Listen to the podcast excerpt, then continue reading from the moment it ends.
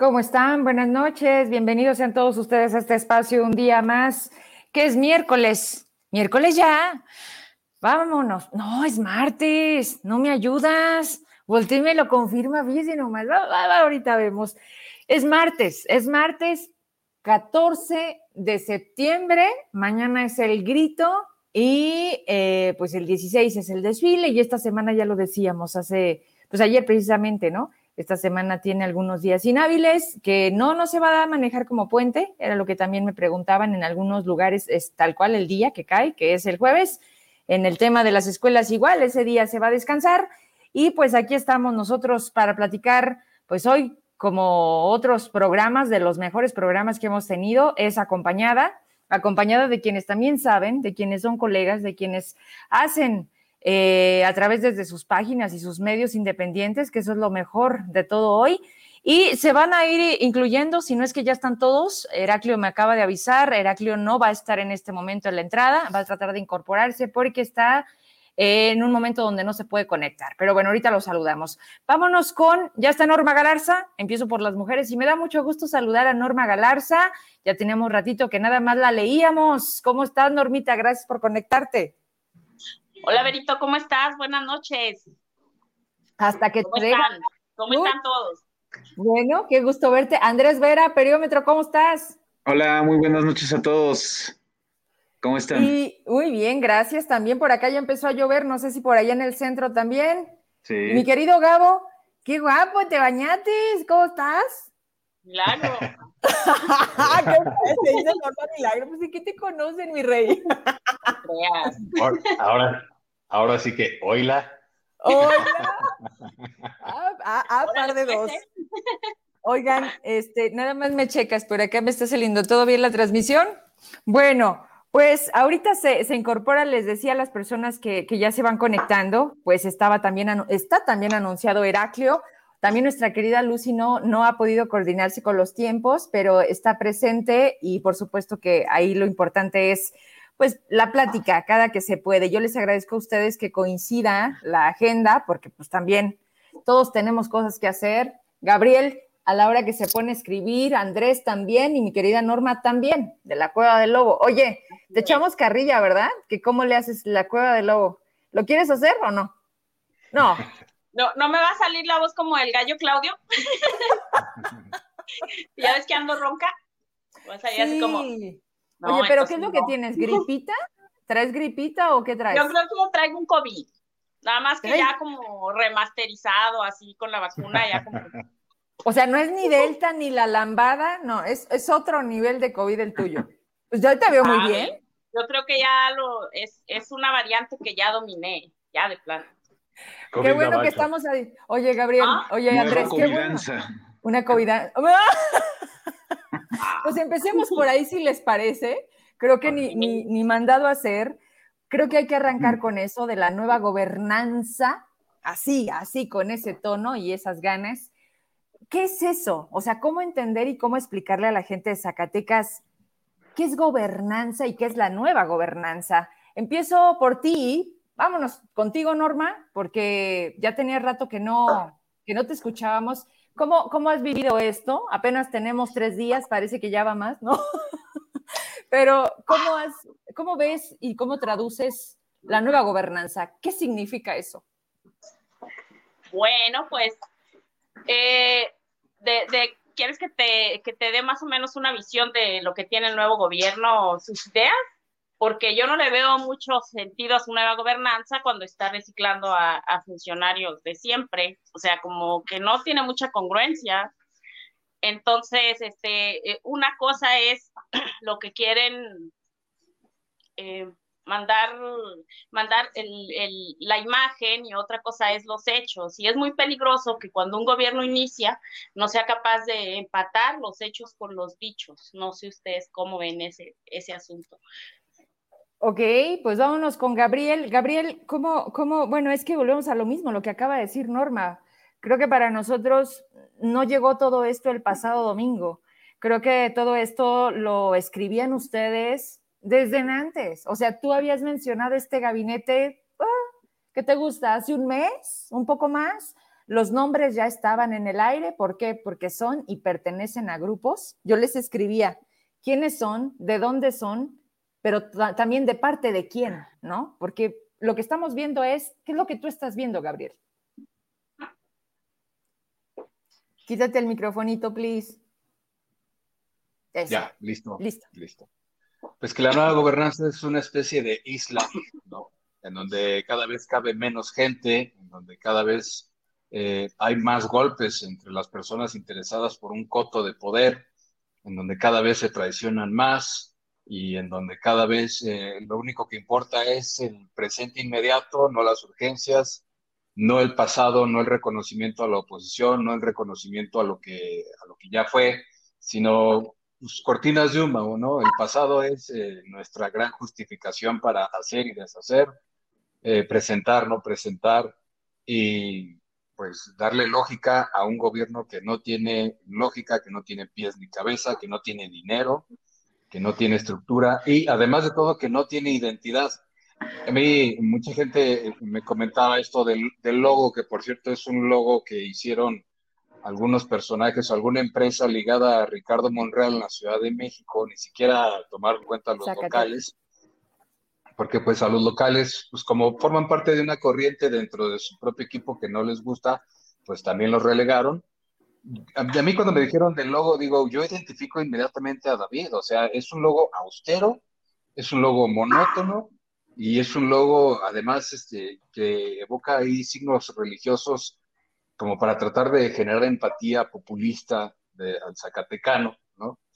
Y pues esto es lo que veníamos eh, construyendo desde hace tiempo. Es un gobierno sin identidad propia, es un gobierno que está haciendo lo que puede día a día, como le entiende, como pues sin mucho sentido, ¿no? Esta, esto de convocar al gabinete, a mí me parece muy absurdo que tu primer nombramiento sea una ratificación del gobierno anterior. ¿Por qué no mandaste un grupo de funcionarios que le dieran como un cierto sentido a tu propio gobierno y mandaste un mensaje de estoy eh, eligiendo a estas personas porque quiero o estoy buscando este objetivo, ¿no? Entonces todo el discurso que se aventó el domingo eh, pues no está como muy alejado, entonces volvemos a la isla, ¿no? Una cosa está por allá, nuestros nombramientos dicen otra cosa, eh, los nombramientos de ayer dicen también otra cosa y no hay gobierno, no hay, no hay cohesión. Coincido mucho con, con, lo que siempre ha dicho Norma. Es que pues, David quería ganar, pero David no quería gobernar y eso es lo que se ve, ¿no? Vaya, este programa, antes de pasar a, escuchar a Andrés Vera, este programa estaba pensado para el lunes, o sea, en una lógica de tener el gabinete completo, hablar de quiénes son, de, de dónde vienen, qué han hecho, y no ha sido posible. De hecho, pues hoy es martes y ahorita me comentaban que están por hacer otro nombramiento. Eh, sí, sí, ya se tienen algunos, pero por ejemplo, Secretaría de Educación no, y así podríamos seguirle. Andrés, Vera, ¿cómo, ¿cómo has visualizado estos días? Has estado en las redes poniendo día uno, día dos. ¿Así te la vas a aventar los seis años? Pues es que creo que lo amerita. Antes que nada, pues saludarlos a todos, buenas noches eh, a tu auditorio, buenas noches Norma, buenas noches Gabriel. Buenas noches. Em, yo creo que lo amerita. Em, hace unos minutos conversaba con un político eh, morenista que sin duda es parte de la oposición a la nueva gobernanza y compartíamos esta visión en cuanto a lo que también comentaba Gabriel en un principio. Es curioso, uno de los primeros nombramientos son ratificaciones y parece que es un preludio a justificar, primero, ah, que no va a haber la capacidad para cumplimentar eh, todas las promesas de campaña. Y el segundo, como para em, darle un sentido también de, que aquellas herencias malditas que alguna vez comentó David Monreal son trasladadas a un plano como alegórico en el que la nueva gobernanza tiene la capacidad de trasladar a personajes de otras administraciones como en una especie de redención política Es algo curioso lo que está sucediendo y a razón de la pregunta inicial que hacías, eh, Vero, me tomé la libertad de checar algunos archivos de mm, la Biblioteca Jurídica Virtual de, de la UNAM acerca del concepto de gobernanza. Y dice, el análisis del término gobernanza puede servir de base para generar un marco conceptual relativo a las transformaciones del Estado en la actualidad. Debemos apuntar, sin embargo, que dicho término está lejos de tener un significado único y aceptado por todos. Ello, no obstante, puede identificarse en algunas de sus, significaciones. Diríamos que las dominantes en el ámbito académico, una serie de implicaciones a que se refieren a procesos de cambio en el Estado y su entorno. Esa es la idea que nos quieren vender, que hay novedad, que hay cambio, que hay transformación. Pero en el mensaje político inicial me parece muy burdo cuando ratificas a funcionarios, obviamente uno es impuesto, es una cuota desde la federación que lo reconoció el propio gobernador en la última entrevista que concedió en la radio oficial, que ahora es, curiosamente ahora es más oficial que nunca. Este, em, cuando el ex gobernador indica que, bueno, finalmente le pidió a Andrés Manuel que no podía hacerse, le reconoció que no podía hacerse cargo de la escuela en Zacatecas, se le pedía la ayuda, le mandan a, a Bazán, y bueno, lo de Olivares era un movimiento más que natural, eh, dadas las circunstancias de estas eh, dos mujeres que tienen cooptado o cooptada la figura de David Monreal y que está relacionada con eh, el actual alcalde capitalino. Obviamente es un blindaje acerca de las, de las probables o posibles desviaciones o malos manejos financieros que puede haber en todos los gobiernos y que además son, digo, son cuestiones, además, eh, si no de manera eh, voluntaria, invariablemente siempre va a haber errores administrativos en un gobierno, ¿no? Eh, a mí lo que me parece curioso es que hoy Jorge Miranda, durante el proceso de entrega-recepción, ya con la, oficial, pues la última, el último escalón, dice que dentro de dos semanas va a dar una rueda de prensa para dar a conocer el estado de las arcas municipales. ¿Por qué no se hace lo mismo en el plano estatal? Entonces, me parece que también ahí el traslado de Olivares, la transición, pues, se trata de eso, de blindar em, ese aspecto, pero que además va en contradicción con lo dicho por, por el propio Ricardo Monreal y por el propio David. O sea, es que el Estado está en quiebra no entiendo la lógica. Entonces no entiendo la lógica. Eh, ¿Es culpa de la federación? ¿Porque el Estado está en quiebra o es culpa del Estado? Si es culpa del Estado, ¿por qué ratificas a funcionarios que están ligados directamente con administraciones que te heredaron cuestiones malas?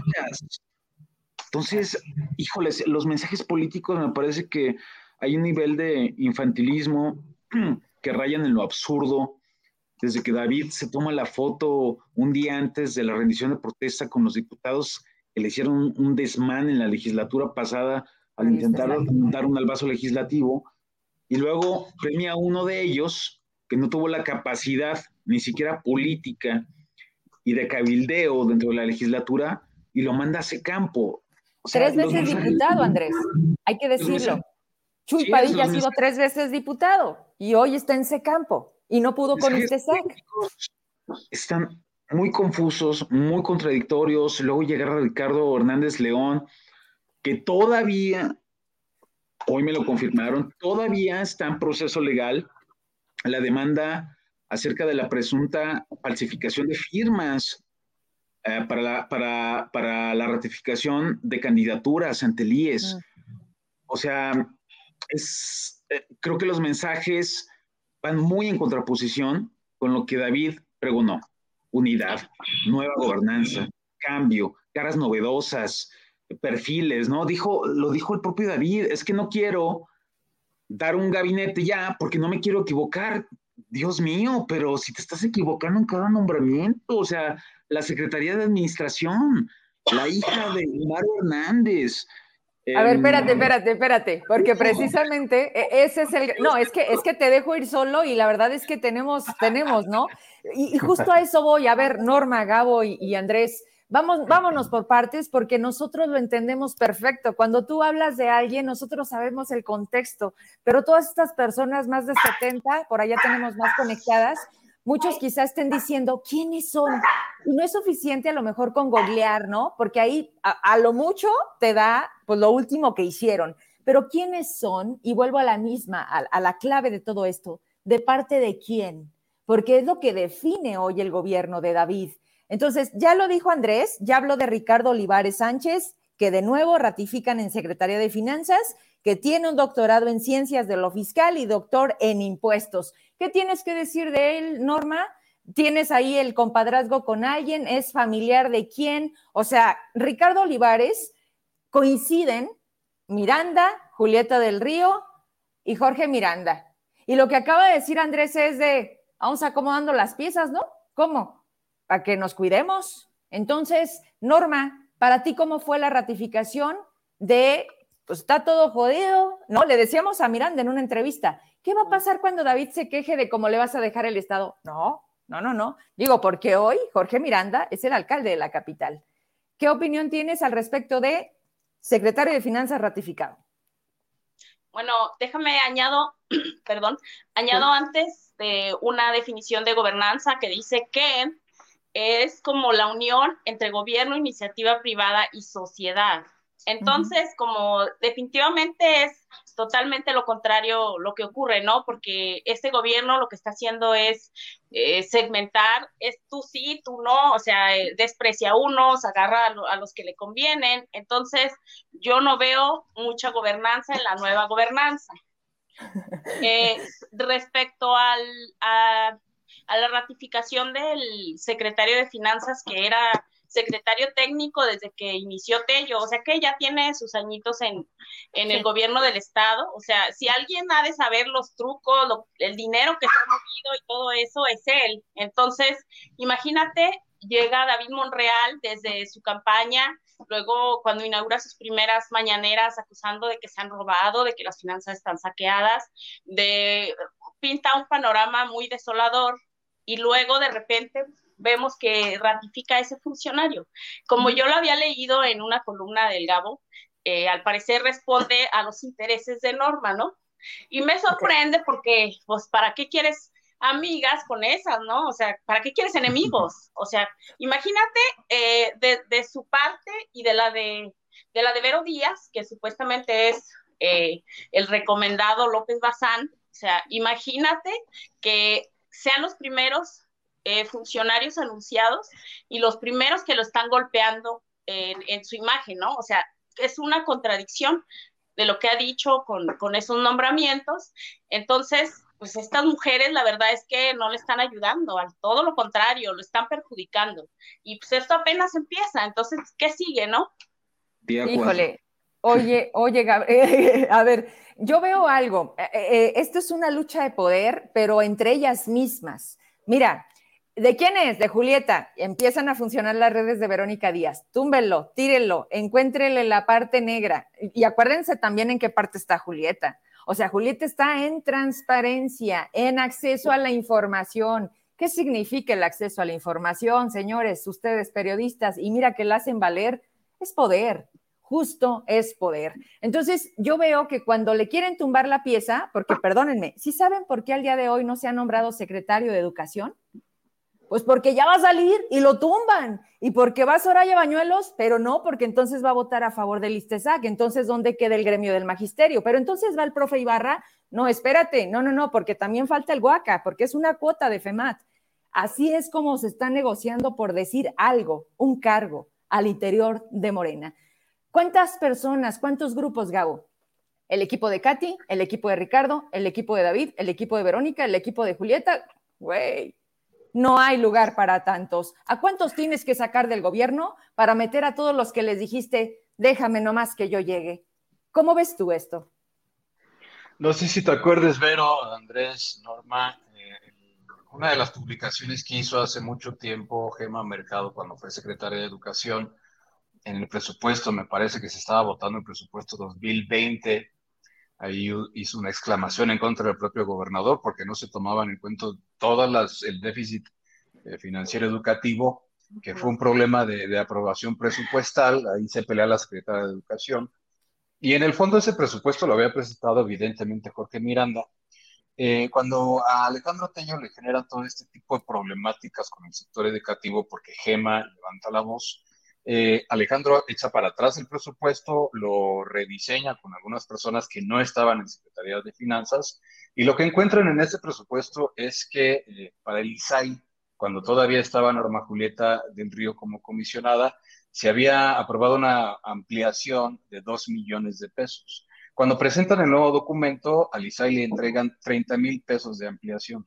¿Por qué? Porque Norma Julieta y Jorge Miranda realizaban los presupuestos a cierta conveniencia y me queda la duda si desde entonces ya tenía la mano metida David Monreal en la Secretaría de Finanzas. Claro que le tuvo que estallar a Tello la bomba de Gema Mercado para que reculara y se diera cuenta de todo lo que estaba haciendo Jorge Miranda, porque aunque lo sabía, pues yo creo que no lo creía. Esa relación evidentemente también tenía el compadrazgo de Ricardo Olivares, que es compadre como tal de Norma Julieta del Río, y por eso mete con calzador ahí a Silvia Saavedra Juárez, que estaba en, el Comité de Entrega-Recepción, en la Subsecretaría de Ingresos. Entonces, lo que yo decía precisamente en mi columna de hoy es que Norma Julieta tiene dos armas hasta el momento. Tiene prácticamente sellada toda la Secretaría de Finanzas, que no necesita poner a ningún titular para que ella tenga prácticamente el control. Conoce todos los gastos del gobierno en la subsecretaría de egresos y además impone a una funcionaria en, función pública, que es eh, Umbelina López Loera, que era su eh, la titular de la ponencia en la comisión, eh, en, la, sí, en el INAI, ganando alrededor de 120 mil pesos mensuales y ahora la pobre pues sí le dieron una buena, le van a dar una buena tajada porque su salario estará yo creo que entre los 50 mil, 40 mil pesos. Pero compensación. no, pues, no, es que el problema es que lo que tienen que reducir son las compensaciones, porque los salarios ante el IMSS están bajos, relativamente bajos. Así es. Eh, y entra o mete a un belín en la función pública para tener un garrote, para, eh, para tener información en contra de sus enemigos políticos, ¿no? En, en el gobierno de que, ah, están molestando a David, ah, pues entonces habla la función pública, pues avientan un procedimiento a este o a aquella o a tal. Entonces, esos son los dos brazos de los que siempre se ha apoyado, junto a algunos medios de comunicación que son muy evidentes quiénes son. Esos son los brazos con los que opera Norma Julieta del Río y hasta ahorita en finanzas pues tiene prácticamente la mano metida. Ella toma las decisiones, no me digan que es Ricardo Olivares. Y eh, a Ricardo Olivares lo dejan ahí por un panorama que están previendo quienes conocen también las cuestiones del dinero adentro del gobierno del Estado y me dijeron, te apostamos lo que quieras a que en noviembre o diciembre David va a estar contratando cortos en Banorte y en otros bancos porque no va a tener dinero para pagar todos los compromisos. Y para eso dejaron precisamente a Ricardo Olivares, porque Ricardo Olivares y Jorge Miranda, recordemos que la plaza, esta Alicia, Alicia, no sé qué, donde está la gasolinera Villita, Ahí, ahí pusieron que un Banorte, por las relaciones que han hecho en el gobierno, desde el gobierno Jorge Miranda con los sectores financieros. Entonces, eh, me parece bastante lógico, ellos tienen que manejar toda esta situación de la nueva deuda que sí va a contratar David Monreal y que Ricardo Monreal lo sabe, Ricardo Monreal lo dijo allí en el evento cuando lo entrevistaron en medios de comunicación, es el panorama más difícil que va a enfrentar, es casi ingobernable y además su propio hermano está rompiendo el consenso político en el Estado. Entonces, yo creo que sí tiene lógica y cuando, toda, cuando todo pierda sentido, cuando la gente diga, ah, caray, pero pues es que tú dijiste que no ibas a endeudar, pues David va a voltear a decir, ah, pues es que a mí me dijo Ricardo Olivares, que era el funcionario de Tello, que así podíamos resolverlo, ¿no? ¿Y qué hace David? Me lavo las manos, yo no fui, este, yo le di la confianza a la gente que me recomendó Alejandro Tello, pero ya vi que no son, no son buenos funcionarios, entonces los vamos a quitar más adelante. Así, así pinta el panorama, así pinta el panorama hasta donde yo veo, hasta donde yo veo en esos dos nombramientos, y ese es mi pronóstico, ¿no? Comparto lo que me comentaron estos, estos especialistas, pues. Claro. Oye, ahorita que dijiste pronóstico, ya te están escribiendo aquí que si también te avientas los horóscopos, porque eres muy preciso. no, yo creo que te da como para más. Oye, dicen, ahorita les doy los mensajes, nos están escribiendo mucho y de verdad gracias porque pues esto es el programa, gracias a quienes hoy me acompañan. A ver, Andrés, ya te estabas agarrando parejo. Te digo que los traigo a todos aquí. Pero mira, la verdad es que ya le dieron a Ricardo, a Silvia Saavedra, ella llega a una subsecretaría de egresos de la Secretaría de Finanzas, ella es licenciada en contaduría, tiene una maestría en gestión pública y eso es parte de lo que se conoce hoy de Silvia Saavedra. Una cosa, de alguna manera, Jorge Miranda ha tenido a bien eh, a, utilizar las redes para poner la foto, quién es y su, un poquito de su experiencia, ¿no? Cosa que no ha pasado así acá. Simplemente llegan y los nombres no suenan y de repente empezamos a relacionar, así como Andrés ya iba, pero sí bien derechito con el doctor Gumaro. Pero espérame, esa la tenemos como para el final porque está muy buena, hay que hacer memoria de todos yo veo en este nombramiento, tú me avisas en cuanto empiecen a, ah, porque hay que, hay que decirles, o sea, no sé si a ustedes pues, no, no, no nos llegó la invitación, porque esa no estaba austera, era como un tabloide, ¿no?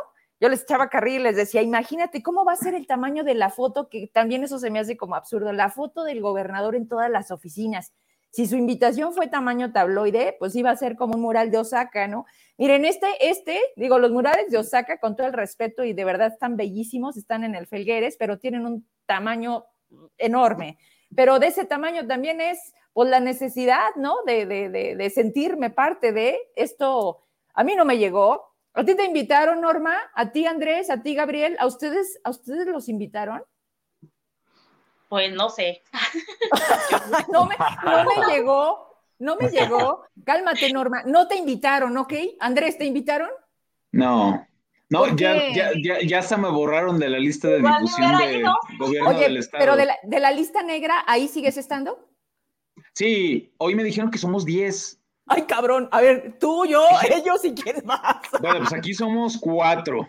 No, falta Heraclio, cinco. Ah, cinco supongo que, bueno, no me atrevo a hablar por nadie más, pero por ahí eh, otra columnista que también ha estado lanzando este, muchos cohetes ahora. La Claudia, Claudia Valdés. A razón, del 16 de septiembre.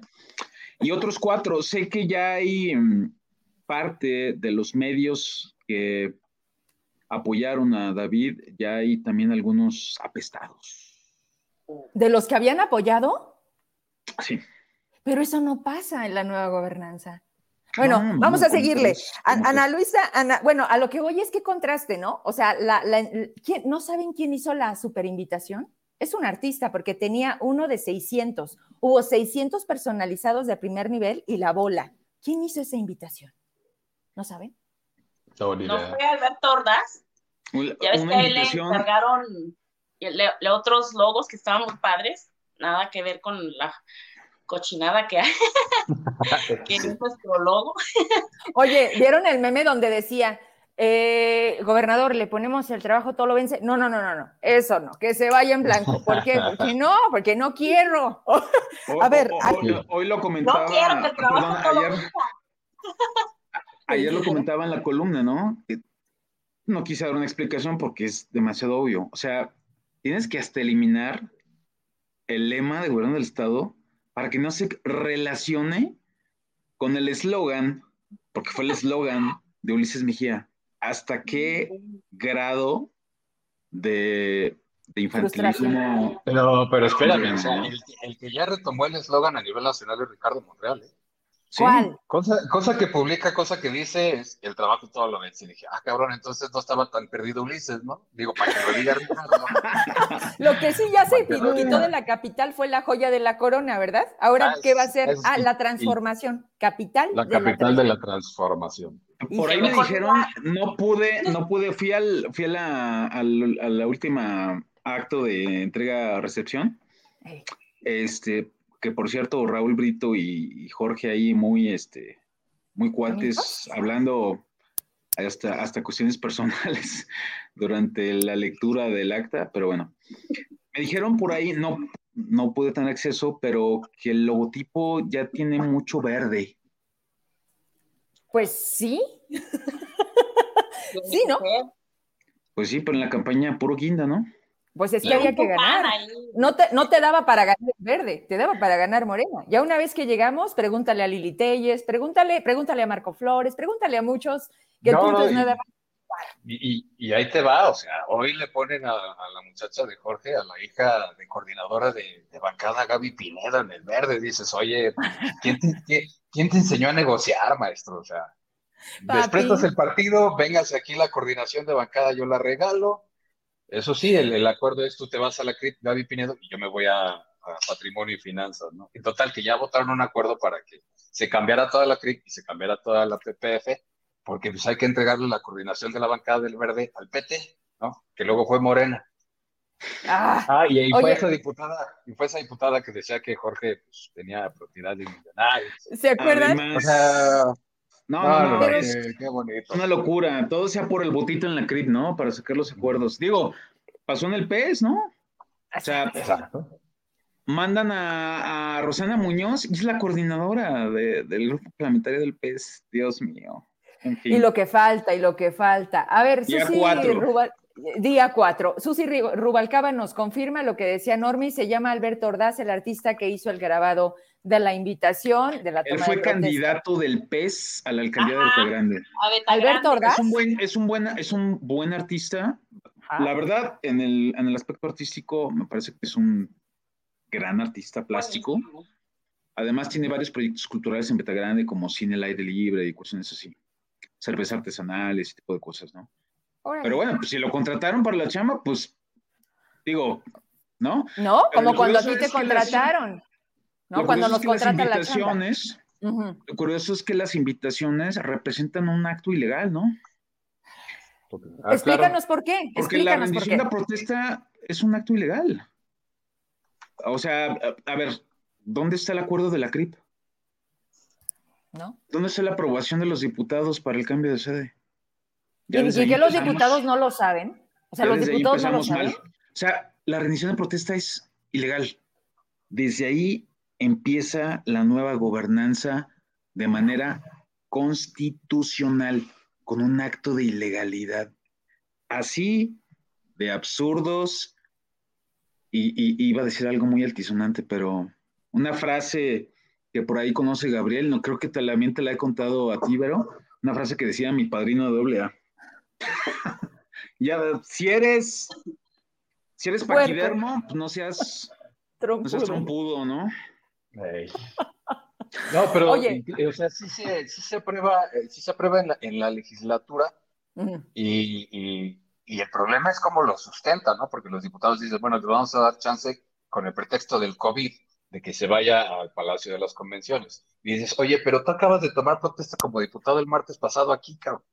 Y son 30 diputados. Ayer, allá nada más es un canijo que, va a rendir protesta a hacer su, su ritual de, de mi, de mi a lo que Me refiero con la ilegalidad es que las invitaciones empezaron a circular antes de que ah, la legislatura tomara protesta. o sea, es, decir, ya se había aprobado, entre comillas, el cambio de sede. Pero todavía ni siquiera estaba lo ¿Cómo quedó la legislatura? desde ahorita. Abajo del Ejecutivo entonces. Yo me sentí muy ofendidísimo, como no tienes idea, porque no me llegó mi invitación. Me imagino. guiño, guiño, ¿verdad? Dice el jefe Gorgori en Los Simpsons, guiño, guiño. Y, y, yo pregunto, oigan, ¿y quiénes están enviando? ¿Quiénes Las invitaciones. están enviando? No, dice, aquí no sabemos nada. ¿Quién palomeó las invitaciones? Entonces hay usurpación de poder de, funciones. Totalmente. Desde ahí es ilegal, ¿no? Sí. Sí, yo ahí es donde coincido. Los diputados se vieron muy mal aprobando un punto de acuerdo cuando ya habían mandado las invitaciones y justificando ese punto de acuerdo con el pretexto del COVID, cuando ellos habían tomado protesta dos días antes en la legislatura y son 30 y llevaban familias y porras. Así es. Y, luego ves las fotos de, la rendición de protesta y todo el mundo sin cubrebocas. Pues claro, porque, a ver, yo tengo una pregunta. O sea, con Tello se fue el COVID. Yo no sé si tú no lo entiendes, porque para festejar, primero fue festejar que ganamos. Me lo regalaron los charros. Y luego fue festejar que ya gané, que ya tomé que ya soy electo. Vamos a traer a otros. No tuvo el mismo eco, hay que decirlo. Yo no vi transmisiones más que de los medios este, ¿no? Ya sabemos cuáles. Y, y, me dijeron, por decirlo decente, y, me dijeron, pero estaba solo, ¿eh? O sea, el lugar, la verdad es que yo no sé si la gente ya agarró el rollo, pero estaba ese, eso desangelado.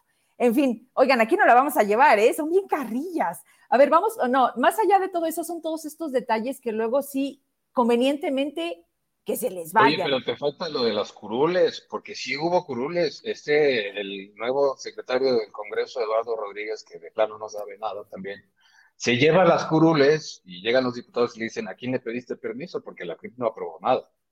y, suben fotos de las curules ahí con Verónica y David, pues ahí presumiendo, y de regreso vámonos todas las curules, y luego suben fotos el día del evento sin curules. Entonces, es esta lógica en donde...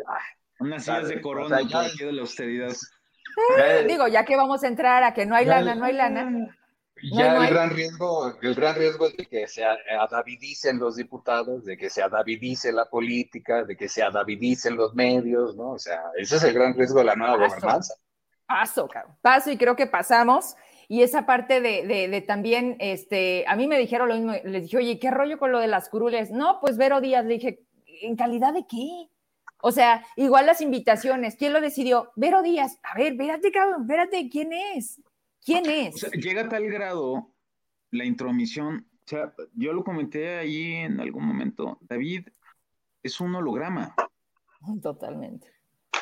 Llega a tal grado la intromisión, la incidencia, Em, que eh, una de estas dos eh, personajes está organizando el evento de los fuegos artificiales. Va. Para mañana. O sea. Sí. Ah, sí, va a haber grito. Sí. Va a haber grito. Ahí mandaron un comunicado. Me enteré por otros medios porque ya tampoco me mandan comunicados la nueva gobernanza. Dios mío. O sea.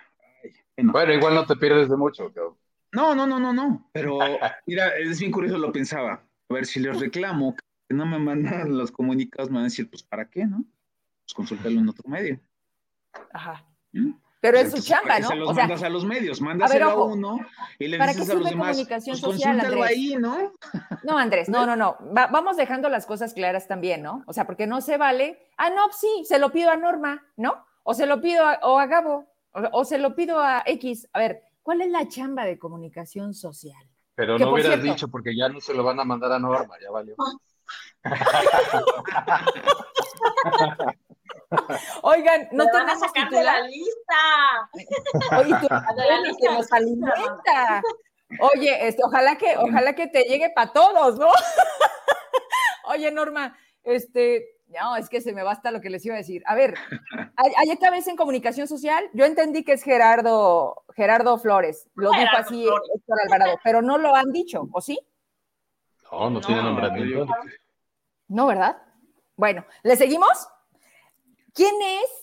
Porque de ella no pone ni carrera ni nada. ¿Quién es Ana Elisa Ramos Carrillo? Te sentí como la niña en la escuela. Déjame terminar la pregunta. No, no. Ella va a estar en la dirección general del DIF, ahí cerquititas de la esposa de, Don David. Pero ¿quién es ella? Fíjate que Ana Elisa es muy cercana a David y, a Sara, ¿eh? A Sara, y ella es una operadora política. Es lo que estaba viendo. Oh. Hay muchos puestos nada más para operación política. Así como pues el de ella, ella tiene una trayectoria de ser monrealista desde hace mucho tiempo, pero también es una operadora política que pues le tienen con mucha confianza realmente ellos, los Monreal, por su trabajo que en Guadalupe ella se encargaba de organizar a la gente en las comunidades cuando iba a llegar el candidato y cosas así. Entonces, eh, sabemos que trabajaba con Julio, con Julio César, pero yo creo que en realidad Don Elisa es la única de David. o sea, no hay otra.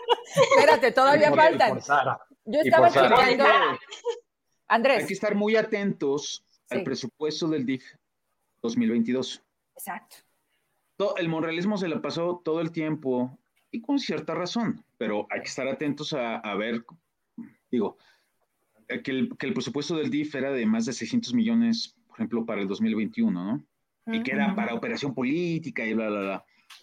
Hay que ver. Pues mira, con el dato que nos está dando Norma, que es operadora política, la pone el DIF, hay que estar atentos a cuánto presupuesto le van a asignar al DIF.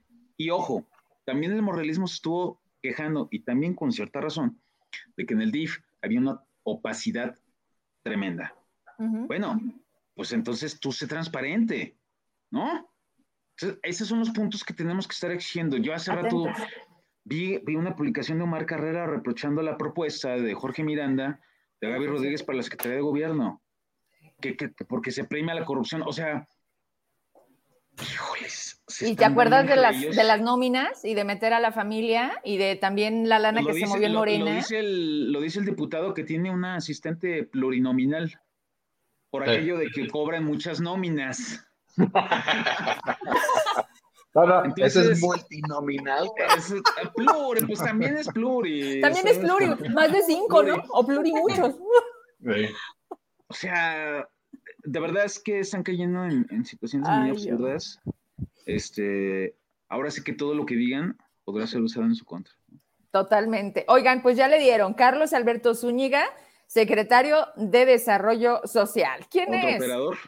Yo lo conocí, era, bueno. lo pusieron de subdelegado de programas del bienestar, ¿no? Pero también andaba de chofer de Verónica Díaz, ¿no? Así empezó.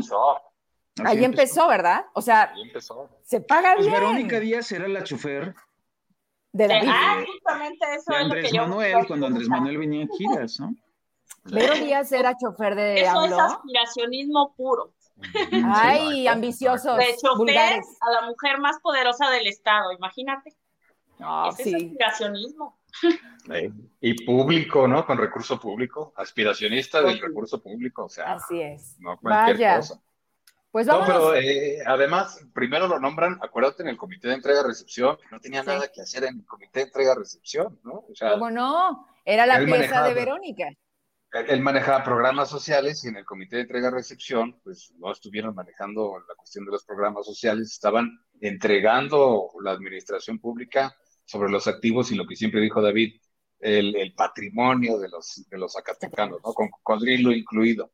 Entonces, pues es, estas dos, este cuate sí tiene una carrera meteórica junto a David, ¿no? De chofer a secretario en tres años. No, pero como dicen, de chofer de Andrés Manuel a, lo que... Ajá. Azúñiga estuvo también en el 2016. ¿En dónde? Yo, yo lo, cuando estaba en campaña David. Sí, ahí, está, ahí está. O sea, otro operador político. Pues sí, Operador político. Operador de campaña. Sí, digamos que. Porque hay niveles. sí, sí, dejémoslo ahí. Ok. Nos metemos con Arturo López Bazán. De parte de quien llega el secretario, es una solicitud que hace, todavía no estábamos teniendo lo que hemos vivido las últimas semanas.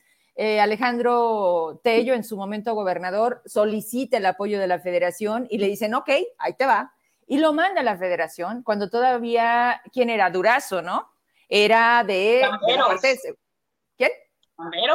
Ah, tú dices a nivel federal. Sí, o sea, lo, que me refiero es que Bazán es una figura que manda a la federación en apoyo por el tema de seguridad y a la solicitud del gobernador. Entonces le dicen, bueno, ahí te va, ¿no?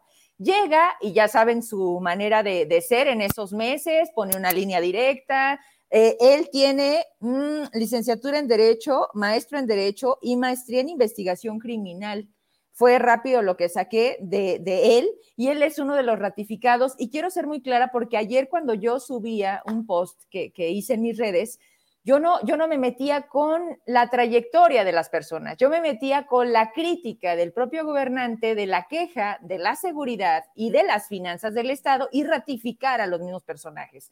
Quiero ser clara porque no es lo mismo. No, no a lo mejor para muchos, Ricardo Olivares es el mejor en Secretaría de Finanzas, así como para muchos, Arturo López Bazán ha venido a dar grandes golpes en el tema de los cárteles que sabemos que tenemos en Zacatecas. ¿Quieren ahondar algo con esa designación ratificada o le seguimos con los demás? Porque todavía nos faltan. ¿Y no hay todavía nombramientos? Es que se me hace que están viendo el programa. Igual ahorita terminando lo, van a hacer. ¿Le seguimos o hablamos? ¿Alguien quiere hablar de Arturo? Norma, secretaria de Educación y... ¿Cuál Norma? ¿Galarza? Norma Galarza y Gabriel yo creo que no, gobierno y... Yo creo que no hay mucho que decir, ¿no? O sea, el, discurso, el discurso que da el domingo es eh, el, Estado está en una emergencia social, pero ratifica un secretario que lleva un año en Zacatecas. Te lo creería si vas a llegar a dos meses antes, órale, le vamos a dar oportunidad. Tiene Oye, Gabo, Gabo, pero también el fiscal y el propio Bazán diciendo que ahora sí se van a coordinar en los tres niveles. O sea, no, lo hacían. y luego decían, va a haber una estrategia, ahora sí va a haber una estrategia. Entonces, ¿no la había? ¿O, no la cómo? A nivel federal no hay estrategia. No, es abrazos, no balazos. En los, balazos, ah, no, abrazos y no balazos, pero una estrategia real no hay.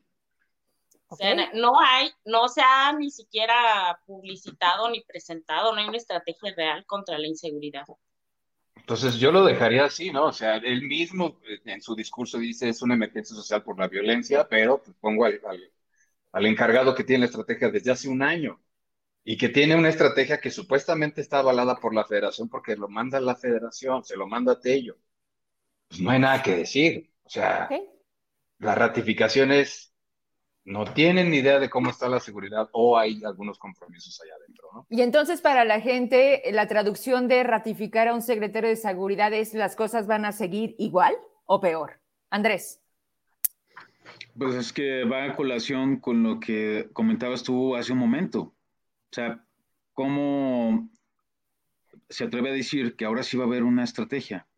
O sea, entonces, depende de logotipos, depende de partidos políticos, el combate a la inseguridad. O sea, entonces el mensaje es atrás. No combatí durante un año la inseguridad en Zacatecas para desgastar a Tello, ¿no? Para poder, en dado caso, como siempre sucede en, la negociación del presupuesto, dejan como un guardadito para que entre el cabildeo y la negociación política y puedan salir avantes como héroes, ¿no? Entonces, realmente yo no sé si, si, vayan a, anunciaron que va a haber 16, eh, ¿cómo se llama? Bases de la Guardia Nacional. Eh, la promesa de David fue presencia de la Guardia Nacional en los 58 municipios. Eh, pero más allá de la presencia, pues es el hecho, ¿no? La táctica, las detenciones, los decomisos, pues nada me sirve traer aquí un policía abajo. Pero, pero antes de eso, antes de eso, primero hay que checar en el presupuesto si en verdad se va a asignar dinero para esas seis bases. para empezar. Andrés Manuel, y estamos viendo que, no hay dinero. Ya estamos viendo que el presupuesto en Zacatecas sigue igual, ¿no? Sí, sí, sí. Lo que debería decir David ahí es, eh, a ver, señor, pues salga en Facebook y explique, miren, si hay dinero en la federación y nos van a apoyar con esto y esto y esto. Porque una cosa es decir, les voy a traer 16 bases, ah, caray, si no traes ni un peso en la bolsa, ¿cómo vas a traer 16 bases? Si no te abren las puertas de Hacienda, si no te abren las gestiones en la federación, porque probablemente Andrés Manuel ya te etiquetó de que no le den un peso más, pues ¿de dónde van a sacar las 16 bases? ¿no? A ver, entonces espérenme. Bueno, entonces, es ¿de dónde? El presupuesto federal, o sea, sí, sí, sí, sí, 60 mil millones de pesos extras para la Guardia Nacional. Tal, tal vez de ahí se traslade. Pero el problema entonces es, o, sea, si la federación te manda seguridad, ¿cómo David Monreal va a poder achacarse que él, en dado caso, y ojalá que sea así, o sea, porque no es un tema, aquí sí no es un tema de partidos, es un tema, de, Estado. estrategia política, de, de, estrategia gubernamental. ¿Cómo va a poder achacarse entonces que él fue el que logró minimizar la incidencia delictiva? Espérate, pues es que te la está mandando la federación. Entonces, el discurso va a cambiar. Ah, es que ya me si tengo contactos en la federación. Ok, si tienes contactos en la federación, se minimiza la seguridad, pero ¿cómo andamos en los pesos? ¿Cómo andamos en la gobernanza? ¿Cómo andamos en el acuerdo político? ¿Cómo andamos en las iniciativas? ¿Cómo está el tema del ISTESAC? No, no, pero ahí, ahí se vuelve a voltear, ¿no? Te salva la federación. Es que entonces, la federación. En que pero entonces no tienes capacidad de gestión en la federación. La federación te está salvando, mi amigo, ¿no? Porque en dado caso, pues Giovanna Bañuelos ya le, está comiendo el mandado, ¿no? Exacto. Se reúne con y dice, a ver, yo lo decía, el primer acto de gobierno no es un concierto de agradecimiento, por amor de Dios. Bueno, para ellos sí. Tienes 11 años buscando la gobernatura, has sido tres veces candidato. No, pues todavía no puedes acabar de nombrar el gabinete. No puedes, no, entonces no tiene equipo. Pero a ver, hay una emergencia social que se llama Jerez oh, Zacatecas de alto nivel. Son miles, bueno, cientos de desplazados. me lo han confirmado. No solamente Jerez, ¿eh? no solo Jerez. No es solo Jerez, pero en este momento la emergencia prioritaria es Jerez. Tu primer acto es una cuestión empírica, de lógica. Tu primer acto como gobernante es ir a Jerez. Así es. Y, visitar Encarnación y llevar un destacamento, decir, a ver, ¿qué vamos a hacer y organizar? No, mira, eh, vamos a un concierto y vamos a inaugurar ahí una callecita ahí. Eh, no, el ganadero, un tianguis ganadero. Los tianguis, ¿Un tianguis ganadero? Los tianguis ganaderos es un vil mensaje para, los, para el sector ganadero, como para decirles, sí la regué en el crédito ganadero, ¿verdad? Pero miren, ya soy gobernador, ahí les traigo unos tianguisitos. Es así de simplista la lógica eh, de, los primeros días de, pero la prioridad hubiera sido Jerez. Por ahí me enteré de, que David va a asistir a la rendición de protesta de, Salazar en Jerez y tal vez no al de Fresnillo. Veamos, veamos cómo empatan las agendas. Pero las, hay, prioridades esenciales. Eh, incluso el tema del ICESA, que es algo curioso. Hoy dos diputados todavía le otorgan el beneficio de la duda a David Monreal en el tema del ICESAC para el cabildeo, para la atención. José Luis Figueroa ahí lanza una iniciativa, al mismo tiempo llamando, igual la viada, llamando a los sindicatos a que denuncien eh, probables actos de corrupción. Pero siguen insistiendo, no nos atiende David. O sea, los temas ahorita centrales en Zacatecas es la seguridad y el ISTESAC. ¿Y, la pandemia no? Y no los atiende. Y la pandemia. Y no los atiende. No. Y la escuela, que ya empezaron a tener contagios. Bendito y el problema real, real, de fondo, el problema real de fondo, otra vez, son los mm. pesos y los centavos que no hay. ¿no? No hay para salud, ¿no? Ahí está el COVID. Pero ahora sí, los conciertos que ellos patrocinen y donde haya un pico de contagios, donde se vengan a contagiar más, la saturación hospitalaria ahora sí ya es su culpa, ya no es de Tello, no, ya no es de nadie más. Son ellos mismos los que están empujando a la gente a que se contagie en un sistema que está a punto de colapsar en cualquier momento. ¿Por qué? Porque ya vimos que estos picos de los nuevos contagios con las nuevas cepas pasan de un día a otro más rápido, ¿no? Entonces, ¿qué van a decir? Pues sí, tenemos concierto, pues sí, pero dentro de un mes vas a tener más contagiados en los hospitales. ¿Por qué? Pues no toda la gente está vacunada. ¿Quiénes se están contagiando más en estos en esta última etapa los, niños. ¿Y, qué han dicho de las escuelas? Pues que van a impulsar que siga el sistema abierto para que los niños sigan asistiendo a la escuela. Y los filtros sanitarios, no hay dinero. Y si quiere usted llevar al niño, pues usted... Eh, no, ¿y qué te manda la federación? Cubrebocas. ¿Qué te manda la federación de apoyo? ¿Vieron lo que le mandaron a Jalisco? No, no era broma. Y yo le dije en ese momento todavía secretaria de Educación Lula de la Rosa, le digo, oye, si eso le mandaron a Jalisco, ¿qué le mandaron a Zacatecas? Me dice, a Zacatecas no le mandaron nada. Exacto. No le mandaron Yo por, eso, yo por eso insisto que sí tiene mucha lógica la hipótesis de que vamos a ver en noviembre, diciembre, a Ricardo Olivares pidiendo cortos para sacar adelante al Estado, porque no tiene dinero y porque ya quedó más que claro que Andrés Manuel no le va a mandar un solo peso extraordinario a David. Y ojo, no es una situación nada más de Zacatecas, vean el presupuesto federal. Los estados que tienen el poco dinero que le destinó a, la renovación carretera y mantenimiento de carreteras son estados del sur como Guerrero, como Oaxaca, como Veracruz, como Tabasco, donde se concentra la población que le interesa a Andrés Manuel y donde hay más votantes, Ciudad de México, ¿no? De donde quiere sacar la estrategia para llevarse a Claudia Sheinbaum de gobernadora, digo, de presidenta. Ese es uno de los mensajes primordiales.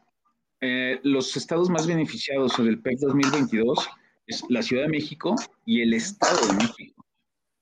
Claro. Bastión preísta, ¿no? Donde Delfina, la actual secretaria de Educación Federal, va a ser la próxima candidata, ¿no?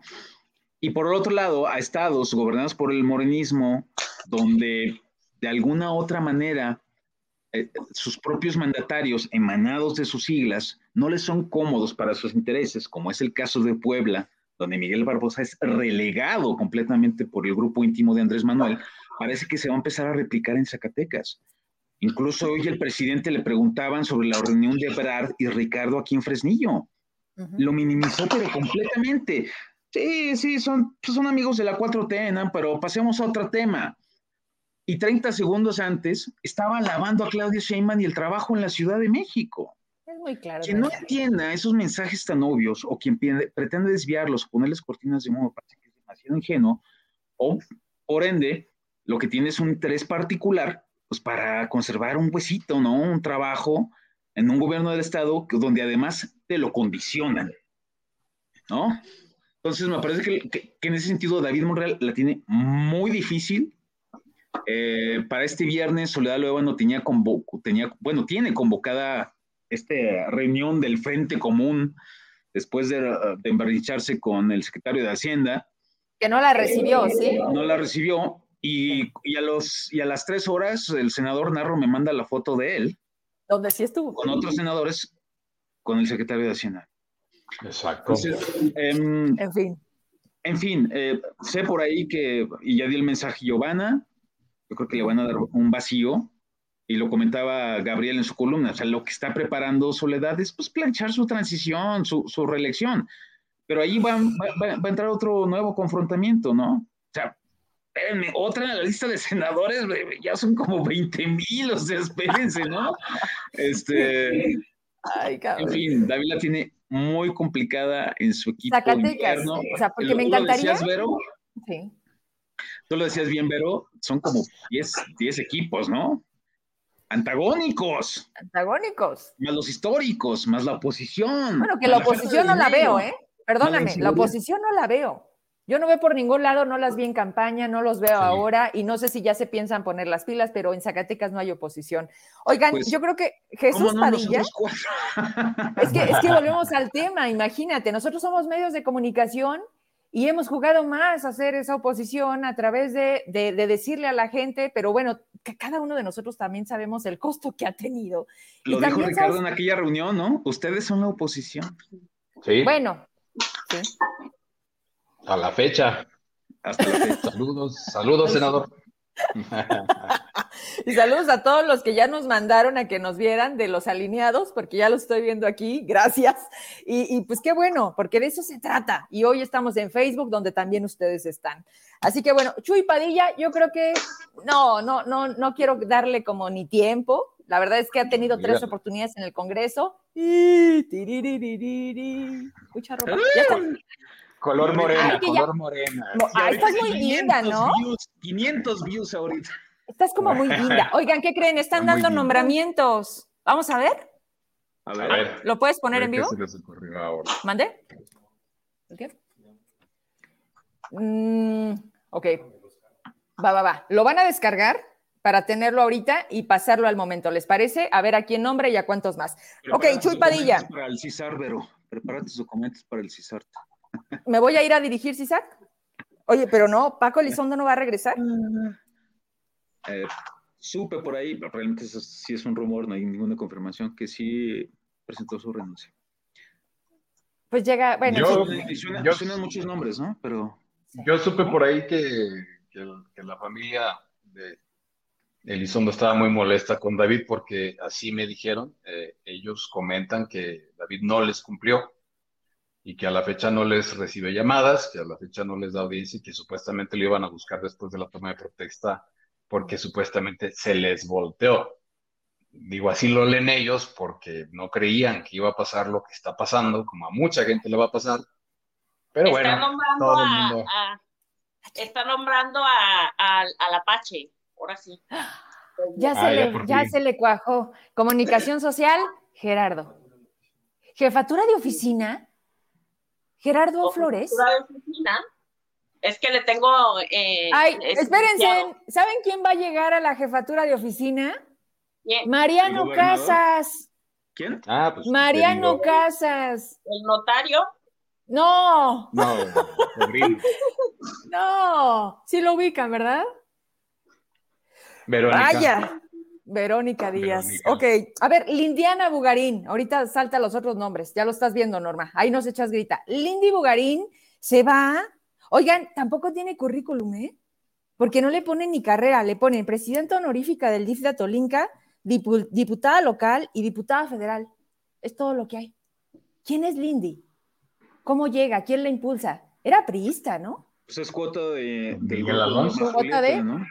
Es cuota de Norma Julieta. Sí, pues es es pareja de Cuauhtémoc Rayas, hermano de Enrique Rayas, primo de Enrique Rayas, perdón, eh, cuota de Norma Julieta. Ok. Sí. Además, acuérdate que ella, que ella estuvo en la Comisión de Ganadería en la Cámara de Diputados, apoyando a David en todo esto, y en ese entonces en la Ciudad de México se reunía mucho precisamente con Norma Julieta. Ok, entonces totalmente de Norma Julieta. Apoyo, apoyo ahí. Umbelina Elizabeth igual, ¿no? Secretaria de la Función Pública, hoy en el gabinete de David. Ella tiene licenciatura en Contaduría Administración y especialidad en Gestión Pública. Ella es pieza de Norma Julieta. Umbelina, Hola, esta. Vela. De, la gobernadora, de, las gobernadoras. De, una de las gobernadoras. Pues no que no le a gobernadora. Oye, huele a gobernadoras ya. Huele, a, huele a pinto entre gobernadoras. que si hay, si hay gobernaciones plurinominales. Pues yo, claro. yo, creía que no, mira, sí salieron. Zacatequitas. ¿Qué? ¿Nada, Norma? ¿Quién más? ¿No más dos? O sea, la transmisión también se acabó y nada más son dos personas. Vaya. yo creo que para diciembre acabamos. Por eso, imagínense, no podemos postergar más el programa. O sea, yo dije, no, hay que hacerlo y, ya. Y además nombrarlos en la noche, porque como no es importante, pues hasta en la noche, cuando ya no haya agenda, ya y cuando esté un poquito libre, doy nombramiento, ¿no? Para poder dar línea, para poder dar línea en la noche. Oigan, ya tenemos el video para verlo juntos. ¿Les parece? ¿Vamos a escuchar o ya le seguimos? Digo, no, hay sorpresas. ¿Quieres verlo? ¿No te quedó claro? ok. Es que no, Hay mucho que no queda claro.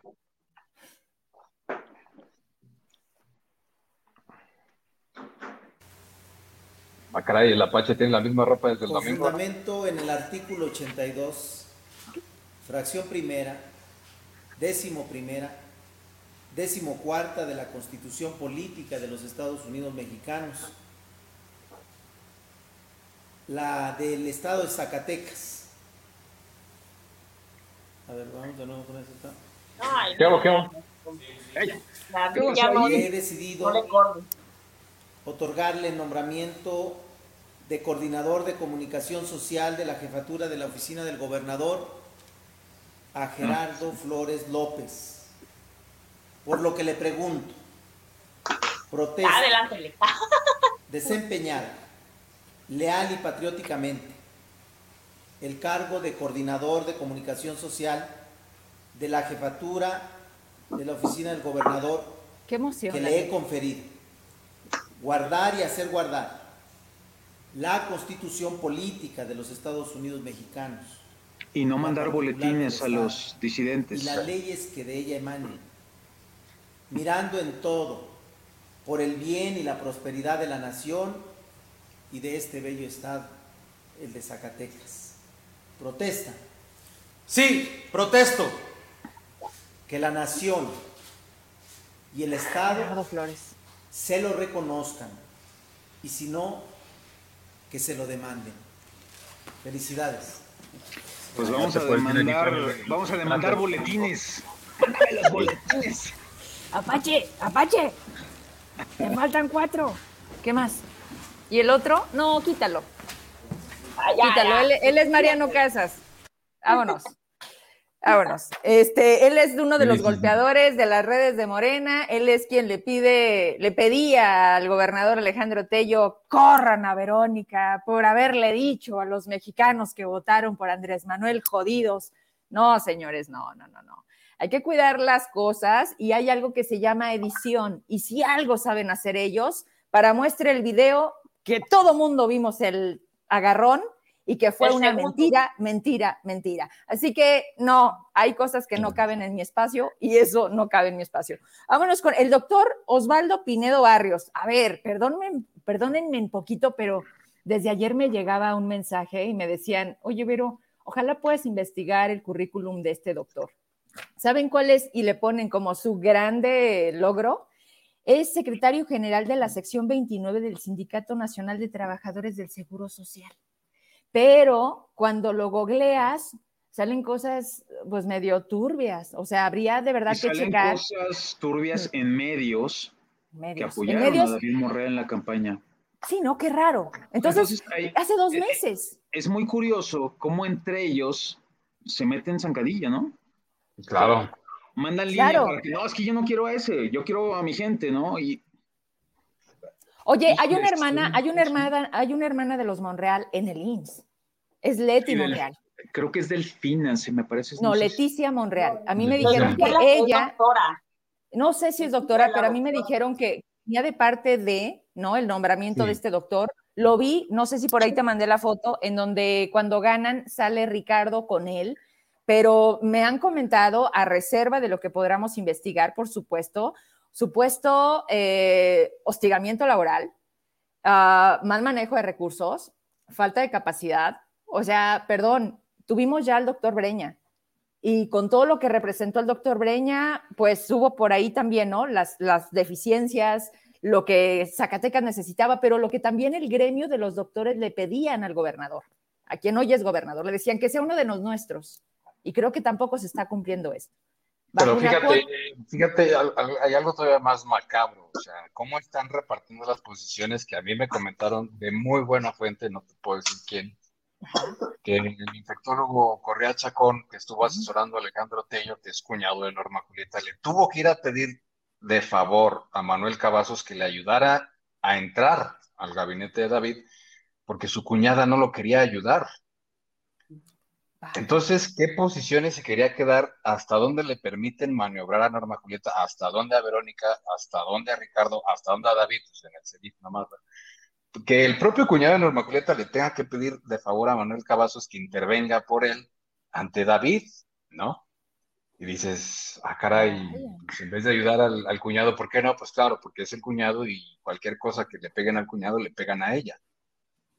Y precisamente eh, eh, se escuchó mucho el rumor en muchos medios de comunicación sobre Joel Correa Chacón, sin embargo no pasó. Lo que no dijeron, ahora sí que lo que no dijeron ellos es que él tuvo que ir a buscar apoyo porque ah, su cuñada no, no lo quiso apoyar en, en esta encomienda. Porque, insisto, lo que quiere Norma Julieta es blindarse y que no le afecten los, propios familiares por ningún lado, porque sabe que ahorita los caloneos y más adelante los caloneos se van a poner bastante difíciles. Y me, eh, o sea, lo que te estoy comentando, lo que le estoy comentando es información completamente verídica de una fuente que estuvo ahí en ese encuentro. Oigan, ¿quién es Ceci Rubalcaba? ¿La ubican? Gracias, Ceci, por escribirnos. Y ella es la que nos está manteniendo, por eso les digo que nos tienen con gente checando el programa. Gracias, Ceci, por vernos. Ahí saludos a los nombramientos que, pues bueno, ahí la llevamos, ¿eh? ahí vamos. Eh, y pues bueno, vamos a cerrar. Yo creo que queda por demás hablar de, Gerardo Flores, que es el, último, pero hablemos de Verónica y Beth. Hablemos de, pues de esas cuotas, ¿no? De las mujeres en el 50-50 y ella es hoy secretaria de administración, eh, tiene licenciatura en Derecho, fue diputada local por Movimiento Ciudadana y sí, bien lo decía Vera, hija del doctor Gumaro Elías Hernández. A ver, Normita, eh, mírala. Yo en el chisme. Estás en el chisme, chiquita. A ver, ¿qué hubo con Verónica? ¿Quién es Verónica Ivette? ¿De parte de quién? ¿Ella es puesta por quién? Fíjate que ni sé. Ah, que, no es, que, no, que no era amiga de Ricardo. ¿Acaso? por decirlo de alguna manera. Yo, me acuerdo de una llamada, pero pues, ya saben que igual se la, se la inventaron a Julio César con eso de, de, de, que, ¿cuál, ¿cuál, era la frase que agarramos de carrilla? La de, ¿y te gusta? ¿Eres fashion? ¿Se ah, acuerdan de esos videos? pero, pero, pero, a ver, quítenme una duda. ¿Eso, eso es, en serio estaba editado? O sea, también la llamada de Ricardo con Verónica y Beth, ¿fue una edición? No, no sé. Pues en ese entonces, lo mismo, ¿no? Todo lo, que, lo que Ricardo siempre ha dicho cada que le cacha una llamada que ya lleva como cuatro o cinco llamadas. Y, le falta también supuestamente Cristal Pelayo, ¿no? Ah, ella también yo creo que la van, le van a ver alguito. Fíjate, le, filtraron en Chiapas, le filtraron en Ciudad de México, varias en Ciudad de México, una en Zacatecas, ¿sabe quién? La épica, algo. algo sabes de eso, Andrés. No fue llamada. Ah, es el talón no fue llamada. Es el talón de Aquiles de Ricardo, o sea, las grabaciones. Ahí sí, yo no quisiera comentar mucho más allá de lo que la gente ya sabe, porque acuérdate que la posible nueva secretaria de la mujer es esta que se tira al suelo por la cuestión de la violencia política de género. Oh. Digo que cada quien saque sus conclusiones de lo que ya sabemos, eh, de lo que ya pasó en Zacatecas y vaya, a mí me queda bastante claro, ¿no? Está bien. Andrés Vera, ¿quieres hablar algo de, de Verónica Ibed, hoy secretaria de Administración? Ah, pues hija de, de Gumaro. Hija de... Eh, este, mm, eh, cercano a Ricardo desde que fue gobernador en el 98. Ahí sí es cuadro de Ricardo, de los poquitos que tiene Ricardo Monreal. Mm. Exacto. Ya. Listo. Ya dejémoslo. Y Norma no la conoce. De a poquitos ya cuántos van. yo solo sé que es amiga de Ricardo. Hasta ahí. De a poquitos ya va. Eso es lo, fundamental. Osvaldo Pinedo, Ivette, eh, Ricardo Hernández, ¿quién más? ¿De Ricardo? De Ricardo. Ricardo es cuadro de, es cuadro de Ricardo. Sí. ¿Algún otro? No, ¿verdad? Solamente. Hasta ahorita no. Tiene tres, tres Ricardo. Entonces, este, es interesante que también se está viendo muy minimizado en su propia tierra. y deja que lo, que lo, minimicen, o sea, David va y le pide ayuda, pero no le, no le mete gente pero no le deja. gabinete, ¿no? Exacto. Entonces, ah, bastante ilógico esta nueva gobernanza. En fin, pues prácticamente ya nos aventamos la hora y con eso acabamos hasta hoy. Son las nueve de la noche con doce minutos y siguen sin nombrar a una secretaria de educación. Lamentablemente están ya teniendo casos de contagio en las escuelas. La gente también me está mandando las denuncias. Sé que a ustedes también les dicen, oigan, y todo está parado. Hoy no hay firmas, hoy no se pueden hacer trámites, hoy no hay cabezas. En una, en una de las áreas que también no podía detenerse, ninguna, me queda claro pero educación era otra de las fundamentales, de las primeras y de las que no logro entender por qué a estas alturas no se tiene definido a quién llevará la Secretaría de Educación, por mencionar algo. Son 16 cargos, fíjense que lo veía, 16 cargos considerando la Secretaría General. Tampoco tenemos secretario general, ¿verdad? Tampoco hay. Eh, yo creo que ese va a ser el último porque no hay absolutamente ningún consenso y todo el mundo sabe, como yo decía en mi columna, entrar a la Secretaría General es tener el control total de David. Ya tienen ahí a Mariano Casas en la jefatura. Verónica creo que aseguró antes de que se complicara más el asunto ponerle ahí a Mariano Casas para que Mariano vigile todo el movimiento en la oficina del gobernador y abajo también en la oficina del secretario general de gobierno o secretaria general de gobierno. Entonces, eh, creo que se le está complicando a Verónica, creo que se le está complicando a Norma Julieta, creo que al último la mano de Ricardo significa que está pasando algo y no hay consensos y aunque haya consensos, creo que no. Eh, el que llegue va a estar eh, a cada rato sintiendo los golpes debajo de la mesa, ¿no? Y fíjate que también está dependiendo mucho el retraso de los nombramientos, los mensajes que se estén mandando desde la federación porque Andrés Manuel está moviendo piezas en, en superdelegaciones a nivel, a, nivel, a nivel estatal, pues, en la estructura de la Secretaría del Bienestar. Yo me parece que también está dependiendo mucho de eso. Verónica Díaz está calculando qué tanto la dejan ahí y, en dado caso, blindarse en la Secretaría de Gobierno. Ya pasó en Aguascalientes, eh, la Secretaría del Bienestar, el, bueno, el superdelegado se lo tumbaron al monrealismo y nombraron a Nora Rubalcaba, Nora Rubalcaba de las fundadoras, de las históricas de Morena, ah, el equivalente del oso en Aguascalientes. Ajá.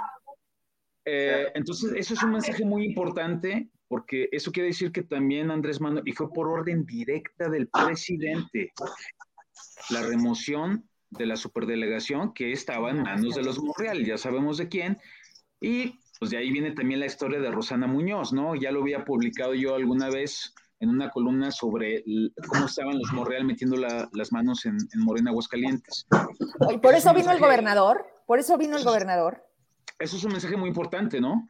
De, el presidente está encapsulando al monrealismo, está encapsulando a Ricardo, se está quitando posiciones y por ahí también me dijeron de muy buena fuente que Andrés Manuel estaba valorando, el presidente estaba valorando también ya meter las manos en la superdelegación en, Zacatecas para, obviamente, no financiar proyectos presidenciales de cara al 2024, un personaje que no es el favorito, es más, está entre los últimos lugares de los presidenciales en Morena. Ojo, ojo con ese tema. Yo creo que también va por ahí el retraso de las, de las secretarias importantes. La de educación, pues es un jaloneo entre la gente de FEMAT, entre la gente de Norma Julieta y entre la gente de, de, incluso una alianza ahí entre Giovanna Bañuelos, que está impulsando también a su hermana para la Secretaría de, educación. Entonces es un jaloneo de cuatro partes para la Secretaría de Educación. Qué complicado. Norma Galarza. Oye, Andrés, eh, bueno, a todos. Eh, no, no creo que, Verónica quiera operar, aunque tenga más recursos, quiera operar por Ricardo en el 24. ¿Por qué? Pues porque no, se no. o sea, son, son enemigos, o sea, el, eh, a lo mejor ahí fue el rompimiento. Verónica aisló a David, ahí a, David ya no le contestaba a Ricardo, o sea, ahí fue, de ahí surgieron los rumores de, después de que no se pelean porque son hermanos, yo sé lo que es tener muchos hermanos y pues a uno le pueden caer gordos, pero no los, no los odian. No dejan de ser tus hermanos, claro. Sí, es que sí, claro, pero en la historia del moralismo siempre ha habido esa, esos rompimientos, los en el 2016 lo subo en el 2010. No, y David, David tiene que definirse por Ricardo o por Andrés Manuel. Así es. Entonces yo creo que por ahí, o sea, independientemente de los pleitos comunes, finalmente siempre el monrealismo se alinea, se alinea en un proyecto superior. Siempre ha pasado. ¿No? Y los tentáculos. Ya se, están viendo. Se están viendo. Entonces, claro. Este, eh, independientemente de eso, este, yo creo que Andrés Manuel no quiere correr riesgos y prefiere blindar esa parte, ¿no? Porque sabe cómo te opera también el monrealismo. A veces juegan incluso, incluso a veces juegan, ¿eh? A eso, a que están separados. Pregúntale a Saúl, pregúntale a Saúl. Ese rompimiento sí, sí me parece. ¿Es cierto? Más, sí, sí es real. Obviamente Saúl es un personaje de más altura de miras y tiene que guardar las formas y ser institucional. No, déjame eso también. Pero, pero aparte, Saúl. a Saúl lo regaña bastante Ricardo para que mantenga esta lógica que, quiere Ricardo de que, a ver, es que primero la familia y todos somos hermanos y no debe de haber estas diferencias, pero pues en el ánimo de Saúl está la realidad que nunca le dieron trato, que Verónica fue una de las, de los, de las personas. Igual que a Katy Monreal, ¿no? Bloqueándolo. Exacto. Y yo creo que en esta pregunta de por quién se definiría David en 2024, yo sí estoy seguro de que se definiría por alguien, pues por Verónica. Y no tuvo Trujillo, la otra Verónica. Oye, sonaste a Big Brother.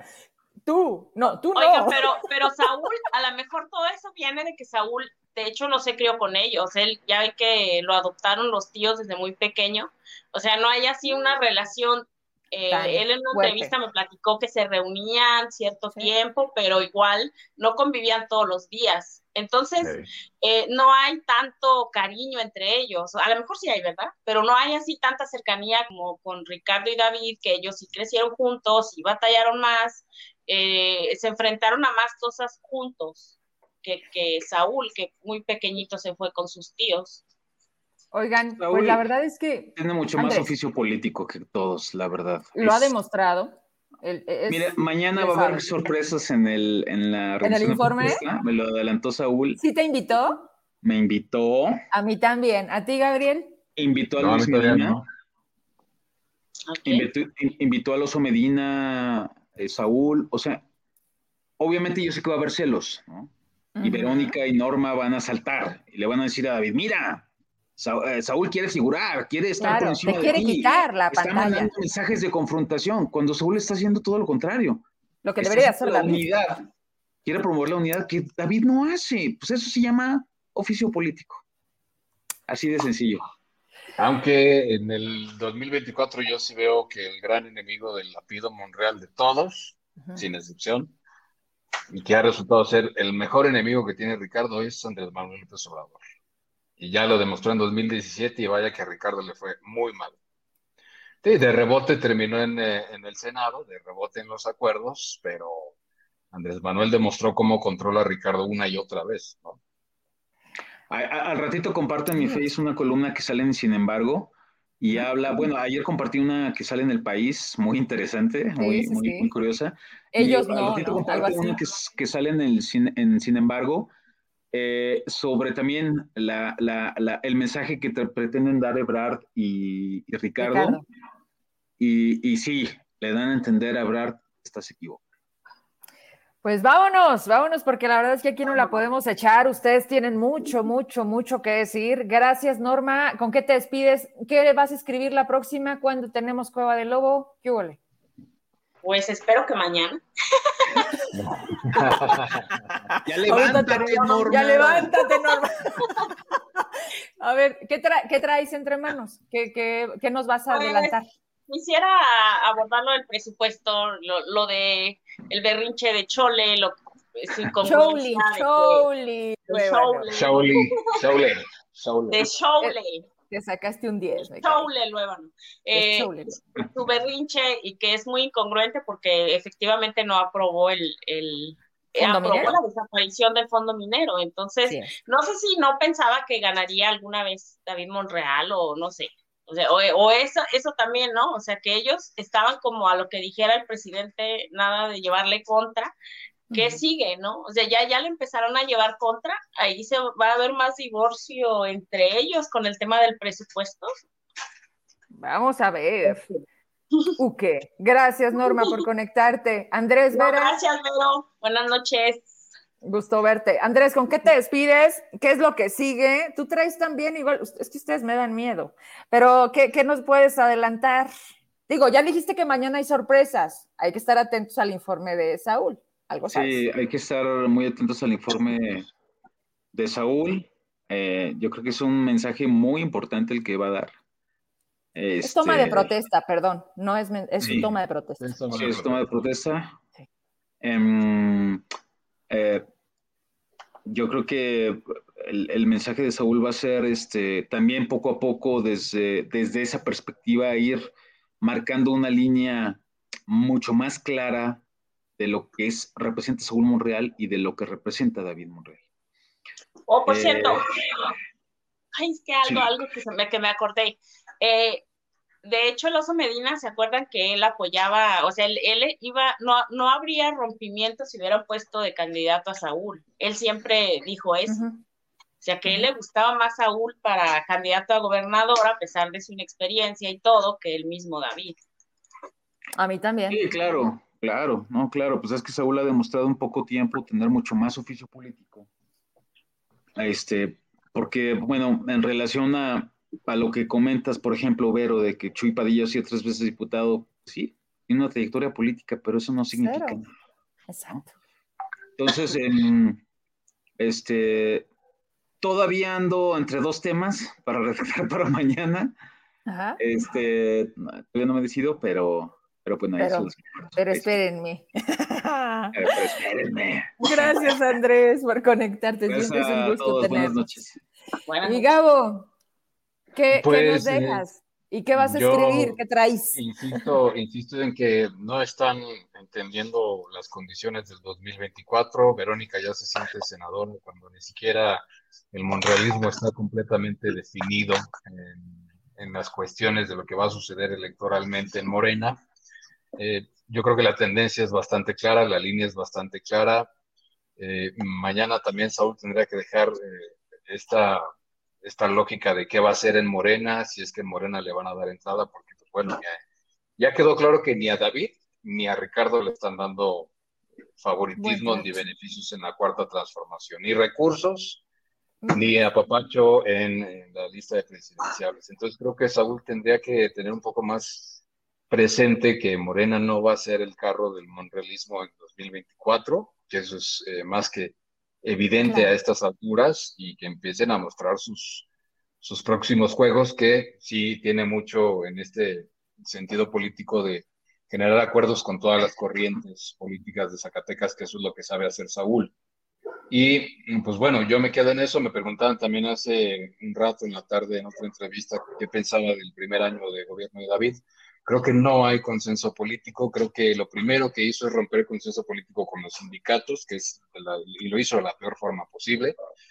En su propio gabinete no hay consensos políticos, hacia afuera no hay consensos políticos. En el evento del domingo ni siquiera hizo un reconocimiento a los partidos de oposición.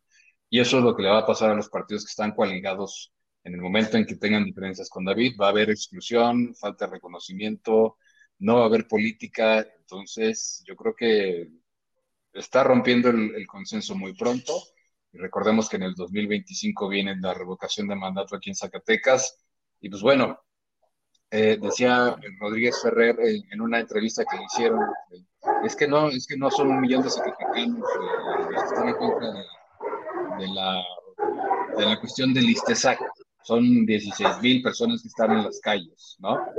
Sí, pero esas 16 mil personas tienen familias y votan y pueden eh, sumarse hasta 60 mil votos en contra.